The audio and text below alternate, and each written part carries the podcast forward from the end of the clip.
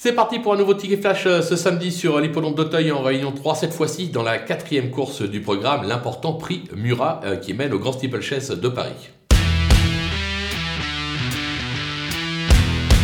Dans cette épreuve, on va rien inventer pour la base en tout cas, avec le numéro 7, euh, Selgem, qui a fait euh, forte impression le dernier coup euh, en s'imposant, limite inconnu. il file droit vers le grand steeple avec vraiment une première chance. Je pense qu'il va encore nous épater. Juste derrière, je vais racheter un petit cheval, le numéro 6, Dreamwish, qui a mieux couru que ne l'indique son classement pour sa rentrée le dernier coup, seulement quatrième.